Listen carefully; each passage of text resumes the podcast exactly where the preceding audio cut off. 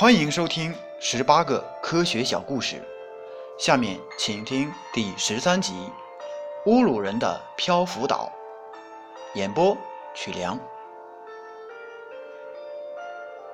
秘鲁的印第安人中有一个分支乌鲁人，他们生活在世界上最高的淡水湖蒂蒂卡卡湖畔，创造了举世无双的香蒲文明。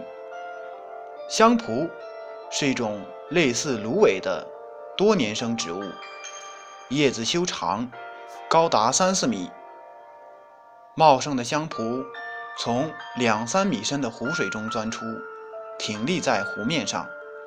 乌鲁人就地取材，在香蒲丛中巧妙地堆起了一个个漂浮岛。岛的面积虽然不大，但厚厚的香蒲草。层层叠起来，形成很大的浮力。几十个漂浮岛散布在湖面上，构成了一个奇特的漂浮世界。乌鲁人就居住在这些岛上，每个岛上有四五户人家，他们用香蒲草盖起顶部为圆锥状的茅屋，茅屋的墙壁和屋顶均用一张张香蒲席子。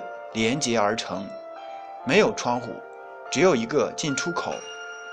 远远望去，茅屋酷似一个硕大的蘑菇。但是，漂浮岛底层的香蒲受湖水长期浸泡，会渐渐霉烂。